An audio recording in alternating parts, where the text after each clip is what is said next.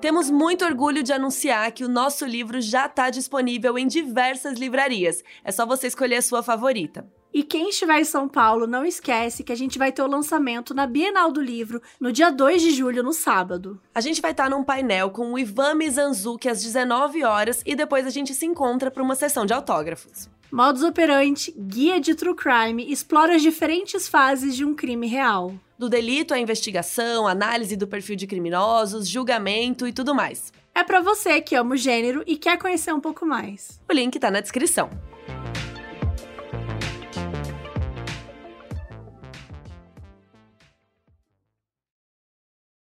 O programa a seguir pode conter descrições de extrema violência e não é recomendado para pessoas sensíveis.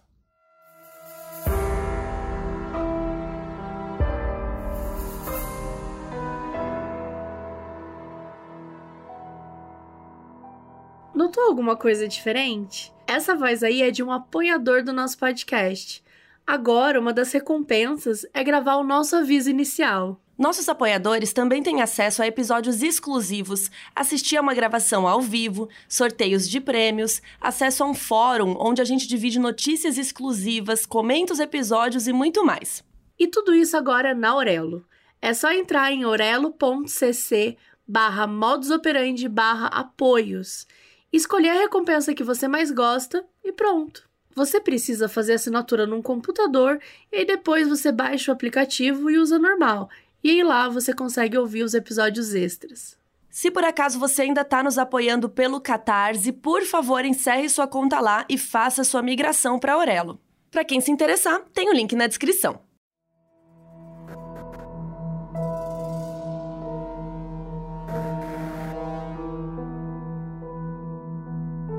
Peter acordou de manhã e saiu da cama em silêncio para não acordar a esposa. Ele seguiu toda a rotina que fazia todos os dias tomou café, escovou os dentes e se arrumou para o trabalho. Mas assim que chegou na porta de casa, ele caiu morto no chão, porque ele tinha esquecido que levou 16 machadadas na cabeça na noite anterior. Eu sou a Mabê. E eu sou a Carol Moreira. E essa é a história da família Porco.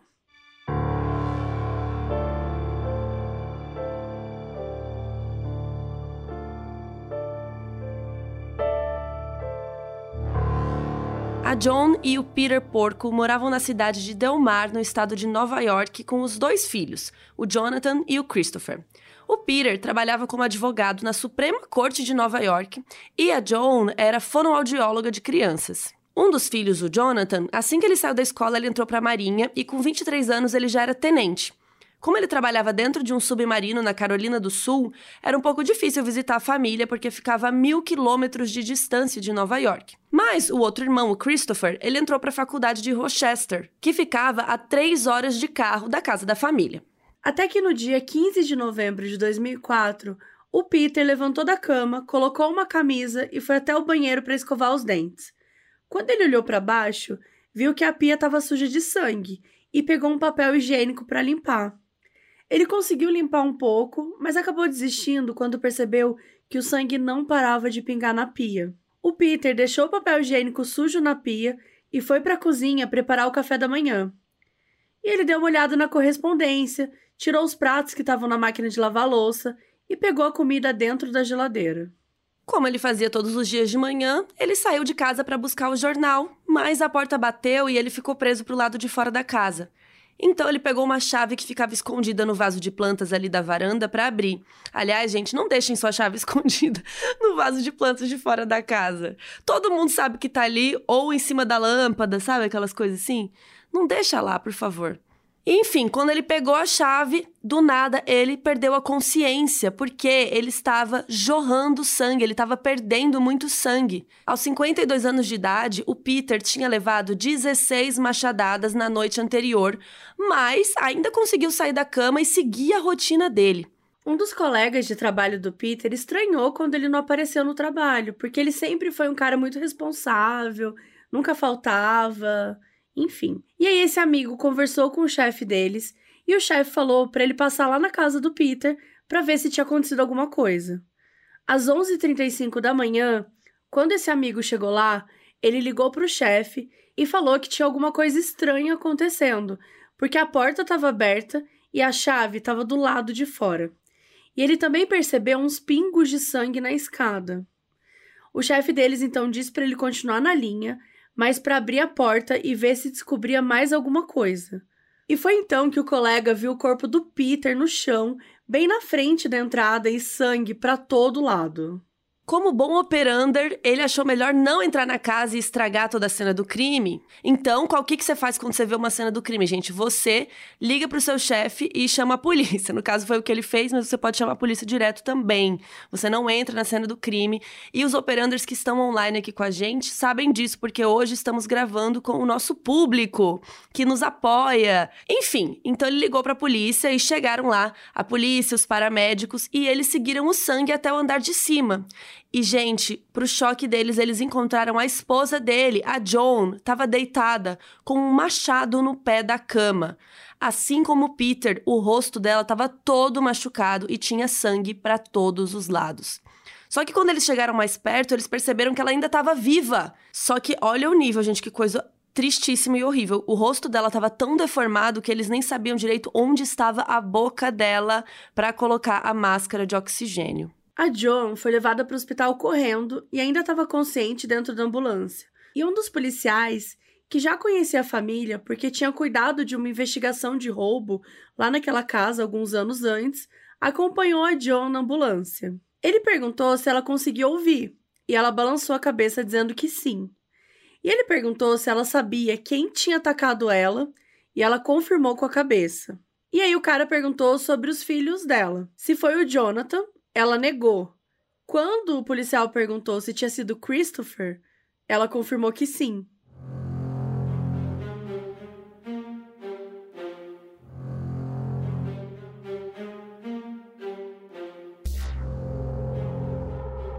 Enquanto a polícia analisava a cena do crime, eles tiveram uma ideia do que teria acontecido por causa das manchas de sangue pela casa, na parede. Os detetives descobriram que a John tinha levado três machadadas na cabeça e o Peter foi acertado 16 vezes na cabeça e no corpo. Então, assim, como que um cara com 16 machadadas andou pela casa para se arrumar para o trabalho, né? Pegou coisa da lava-louça.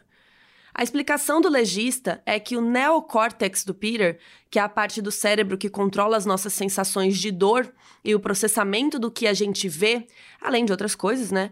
Essa parte foi muito danificada durante o ataque. Mas o paleocórtex, que é a parte do cérebro ligada ao nosso comportamento emocional, como os nossos hábitos, essa parte estava intacta. Então o Peter meio que não estava sentindo dor e ele não conseguia é, processar a ideia de que ele estava sangrando pela casa toda.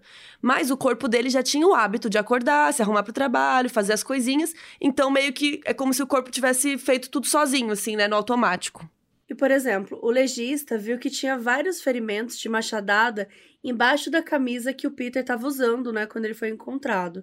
Se ele tivesse usando a camisa quando foi assassinado, as roupas teriam marcas, só que essa roupa não tinha nada. Então, ou o assassino colocou uma camiseta no Peter depois de acertar ele, né, com o machado, ou o próprio Peter colocou sozinho. E outra coisa foi o sangue para todos os lados da camisa e especificamente nos lugares que o Peter encostava durante ali a rotina matinal. Então, assim, a escova de dente estava suja de sangue na pia, a máquina de lavar louça tinha a, marca de sangue da mão do Peter, a chave do lado de fora da porta também. Então, por mais incrível que pareça, né, não era provável que o Peter tivesse corrido aleatoriamente pela casa sujando tudo de sangue, ou mesmo que o assassino tivesse arrastado ele ou feito isso. Então, por isso que era mesmo o Peter que provavelmente teria feito tudo isso. Durante a investigação na casa, a polícia percebeu que nada tinha sido remexido, né? Como se um ladrão, um intruso tivesse procurado coisas para roubar. Todas as coisas de valor, né, estavam tudo lá.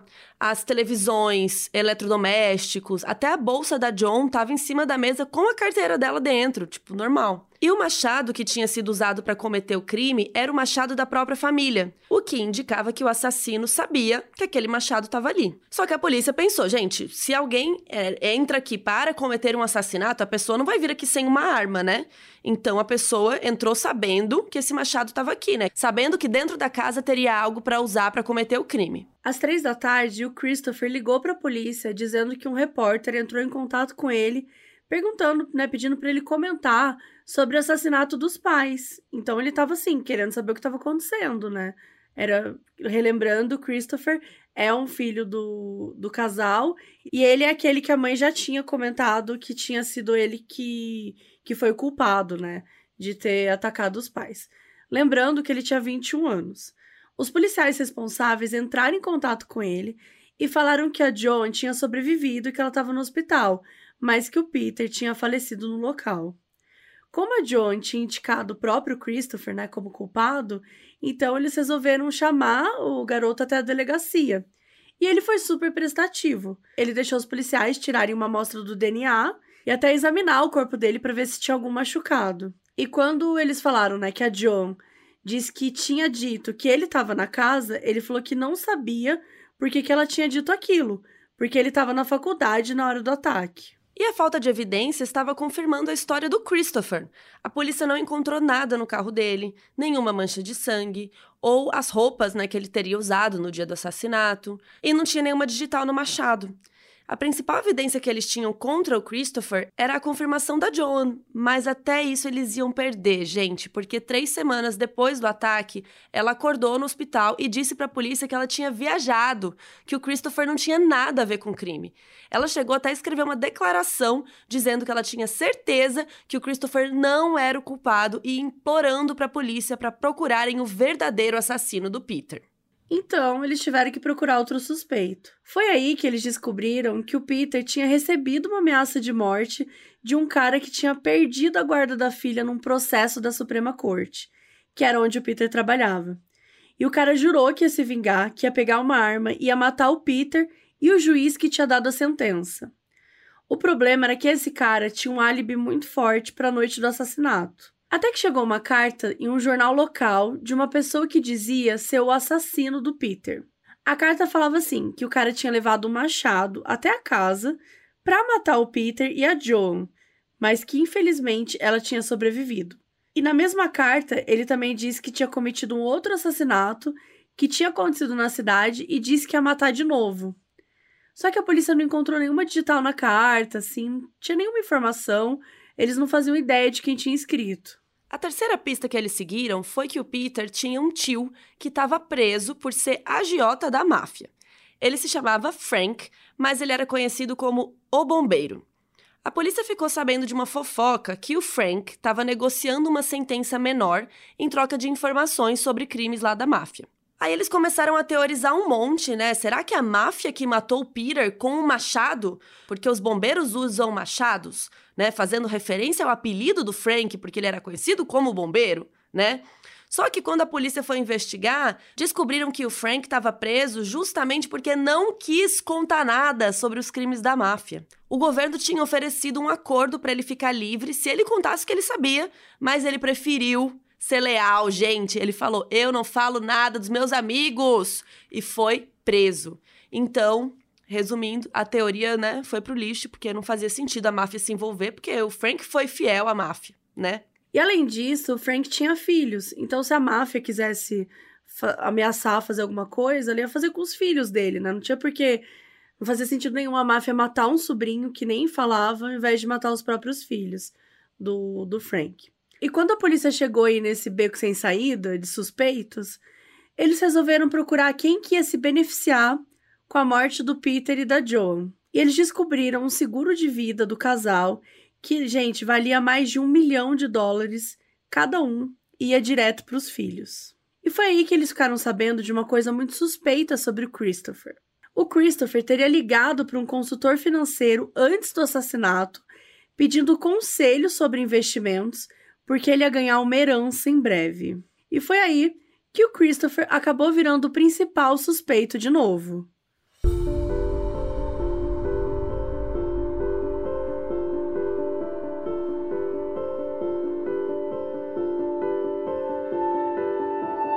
No dia do assassinato, o Christopher disse que estava na faculdade, que ficava a umas três horas da casa da família. Ele disse que passou a noite dormindo no centro acadêmico, quem nunca, né? Mas nenhuma daquelas pessoas que estava lá naquela noite lembrava de ter visto ele. Então eles pediram para a faculdade as filmagens das câmeras de segurança para ver se o Christopher tinha saído do campus. e eles encontraram um Jeep amarelo, que era o carro dele, saindo do campus às 10h30 da noite do dia 14. Além disso, eles também deram uma olhada nas câmeras de todos os caminhos que ligavam a casa da família até a faculdade do cara. E um Jeep amarelo apareceu em várias câmeras da estrada principal que ia até a casa da família. Outra coisa estranha é que o sistema de segurança da casa tinha sido desativado com a senha às duas da manhã. Então a pessoa que entrou na casa tinha que saber os números. A tal pessoa até chegou a quebrar o teclado do alarme, mas não adiantou porque a empresa de segurança guarda os registros. E lembrando, a faculdade do Christopher ficava umas três horas da casa dos pais. E de 10 e meia, né, quando né, a câmera lá mostrou que saiu o Jeep, até duas da manhã, dava quantas horas, pessoal? Façam as contas, dava três horas e meia. Às 4h59 da manhã, os fios de todos os telefones da casa foram cortados. E às 8 e meia da manhã, três horas e meia depois, um Jeep amarelo apareceu nas câmeras de segurança chegando de volta na faculdade do Christopher. Mas o Christopher não era a única pessoa de Nova York com um Jeep amarelo, certo? Então a polícia tinha que fazer uma ligação mais forte entre o Jeep das gravações e o Christopher. Eles compararam as fotos que tiraram do Jeep do Christopher e viram que o Jeep das filmagens tinha adesivos no mesmo lugar e as mesmas manchas na porta do passageiro. Só que eles não conseguiram ver a placa nem quem estava dirigindo investigaram um pouco mais assim a vida do Christopher e descobriram que ele tinha pegado um empréstimo de 30 mil dólares no banco, falsificando a assinatura dos pais. E foi assim, gente, que ele comprou o Jeep amarelo. E ele colocou o carro no nome dos pais também. Então, assim, né? O cara já tava dando uns golpes. E além disso, ele gastou o dinheiro que o Peter tinha mandado para pagar a faculdade, porque ele tinha sido reprovado em todas as matérias e foi suspenso. Quando os pais ficaram sabendo que o Christopher tinha sido reprovado, ele tentou ele dar um caô falando que era culpa do sistema da faculdade que estava dando a nota errada para todo mundo. Gente, eu, eu, eu falo, nossa, eu faria muito isso, meu Deus do céu. Quando eu era criança, eu falava para minha mãe que é, o diretor tinha ligado, o diretor do colégio tinha ligado, tinha falado que não precisava ir naquele dia. que falso. Nossa, eu jamais faria isso, eu era muito certinha. Nossa, eu era zero certo. Mas, enfim. Mas o Christopher deu esse caô aí, que a faculdade estava aí dando nota errada. E, gente, não é que ele, tipo, mentiu só para os pais. Mas ele conseguiu também dar um golpe na própria faculdade. Porque ele falsificou um documento dizendo que ele tinha estudado numa faculdade pública e tinha conseguido as notas para ser transferido de volta para a Universidade de Rochester. Então, assim, ele deu um golpe em todo mundo. Todo mundo que estava ali, ele deu um golpe. Só que o que acontece? Assim que ele fez essa transferência aí, ele tinha que arranjar dinheiro para pagar essa faculdade de novo. E como é que ele arranjou dinheiro?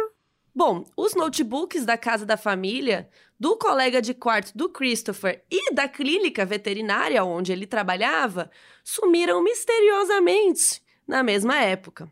No caso da família Porco, eles tinham chamado a polícia quando perceberam que os notebooks tinham sumido e a janela da garagem, que era fechada só com uma rede, estava rasgada. Foi nessa situação que eles conheceram aquele policial, lembra que conhecia John de um rolê de antes? Era esse rolê aqui. A polícia nunca descobriu quem era o culpado do roubo, mas foi isso que fez o Peter instalar aquele sistema de segurança da casa. E o curioso é que todos esses notebooks apareceram sendo vendidos no eBay. Gente, só que eles estavam sendo vendidos na conta do Jonathan, do irmão, do Christopher.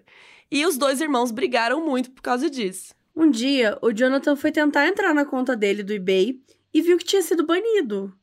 E aí, quando ele foi ver por que ele foi banido do site, ele foi banido porque ele tinha tentado enganar os compradores. E daí ele foi perguntar pro Christopher o que estava rolando, e aí descobriu que o Christopher usava a conta do Jonathan para anunciar as coisas e assim que ele recebia o dinheiro, ele não enviava o produto. Então, assim, o Christopher, na verdade, estava só dando mais um golpe aí no eBay, né? Usando a conta do irmão. Porque quando as pessoas mandavam mensagem perguntando: cadê meu produto? O que tá acontecendo? O Christopher respondia falando que ele era irmão do Jonathan, que ele tinha morrido. Então era por isso que ele não tinha enviado. Mas, gente, ele é muito burro, né? Porque ele podia ter feito uma conta para ele no, no eBay E o Sim. Jonathan nunca ia ter descoberto. Tipo, ele dá golpe na faculdade, mas ele rouba as coisas e usa a conta do Do eBay. irmão, é. do irmão, sabe? Umas coisas meio nada a ver. Mas enfim, a polícia descobriu que o Peter soube de tudo isso antes de morrer e mandou vários e-mails pro Christopher dizendo que ele estava fora de controle. E o Peter ameaçou ainda processar o próprio filho por ter falsificado a assinatura dele, caso ele ficasse sabendo de mais algum problema que o filho se meteu. Eu amo que até o pai vai te processar de tanto golpe que você dá. Só que o e-mail terminava de uma forma mais tranquila, dizendo que, apesar né, deles estarem, tipo, o Peter falando, né, eu e a sua mãe, apesar da gente estar decepcionado, a gente ainda te ama muito, filho, sabe?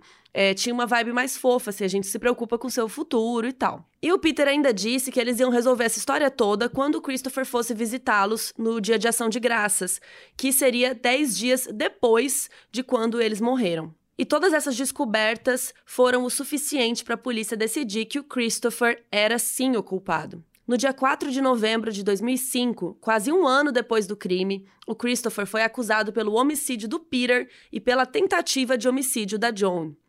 Mas a própria Joan, a mãe, pagou 250 mil dólares de fiança e o Christopher ficou livre até o julgamento começar. Quando o julgamento começou, o Christopher chegou no tribunal de braços dados com a Joan todos os dias. O advogado do Christopher explicou que o alarme da casa tinha sido desligado pelo próprio Peter no dia do assassinato para levar o cachorro para passear, e quando ele voltou, ele esqueceu de ligar de volta. Só que a polícia já tinha falado com a empresa de segurança e nos últimos 50 dias antes do crime, o alarme não tinha sido desligado de madrugada. E por que que naquele dia em específico o Peter ia resolver passear com o cachorro às duas da manhã? Outra coisa que a defesa argumentou é que também não tinha como Christopher ir da faculdade até a casa e voltar com um único tanque de gasolina só. Então ele ia ter que parar em um posto, só que não tinha nenhuma cobrança no cartão do Christopher. Quando a promotoria disse que ele podia ter pago com dinheiro, a justificativa da defesa foi: que jovem anda com dinheiro? Mas o Christopher admitiu que era ele mesmo que tinha saído da faculdade às 10h30 um dia antes do crime.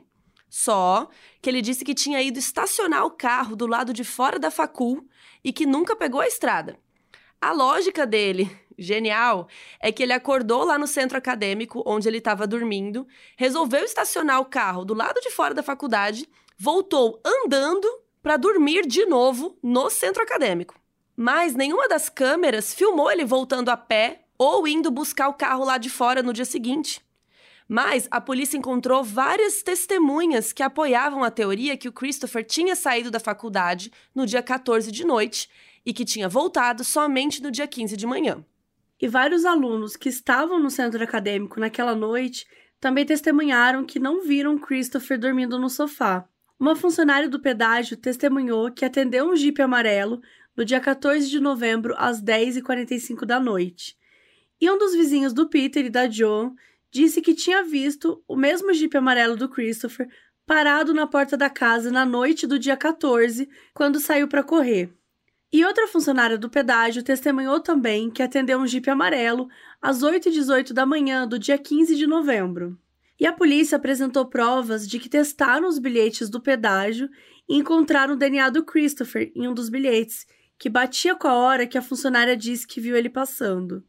A única testemunha a favor do Christopher, quem era? A Joan, a própria mãe dele, que disse que não lembrava de nada daquela noite, principalmente de ter confirmado o envolvimento dele, mas que tinha certeza que ele não era culpado. Como se você não lembrava de nada, senhora John? Mas enfim. O neurologista da John também testemunhou dizendo que naquele momento da ambulância lá, era muito pouco provável ela saber o que estavam perguntando para ela direito, né? Ela estava em choque, ela estava machucada, né? Então, que a resposta que ela deu sobre o Christopher não devia ser levada em consideração. Um dos jurados foi entrevistado depois do veredito e disse que eles queriam muito encontrar algum furo na teoria da polícia, porque eles mesmos não queriam acreditar que um filho seria capaz de matar o pai daquele jeito e atacar a mãe. Mas, depois de sete semanas de julgamento, os jurados se reuniram por apenas seis horas e decidiram que o Christopher era o culpado.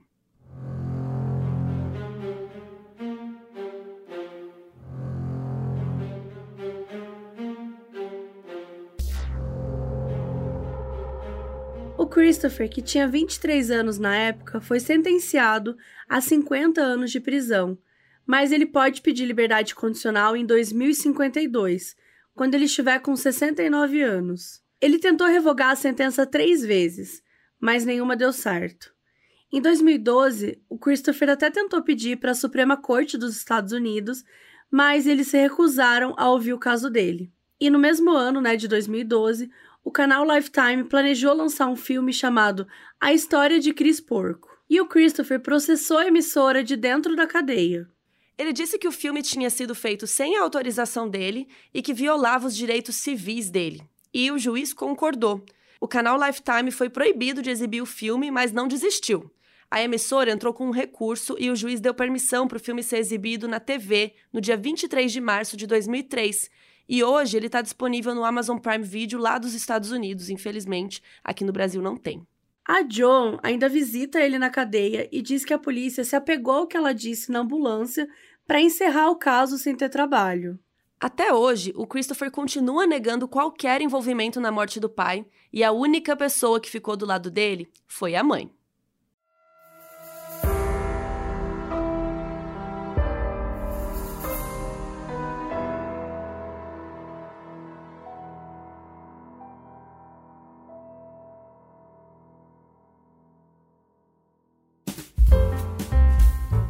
O aviso do início desse episódio foi gravado pelo Gustavo Marcolino, que é nosso apoiador na Aurelo. E agora, fiquem com os erros de gravação. E aí ele perguntou sobre os filhos dos do. E aí o. Né, porque é o apelido do. Nossa, me embananei que nem uma banana. Tá. Mas nenhuma das pessoas que tava lá naquela noite. Naquela noite. noite. Casa dos porcos é foda, né? Falar casa dos porcos. Fala da família. Então, assim, ele deu um golpe em todas as. O quê? Todas o quê, Marina? No dia 4 de novembro de 2005, quase um ano depois do crime, crime, o Christopher. Toda vez isso. E a Joan era fonoaudióloga de crianças. Pausa que foi muito difícil falar essa palavra e eu consegui de primeiro, tô chocada.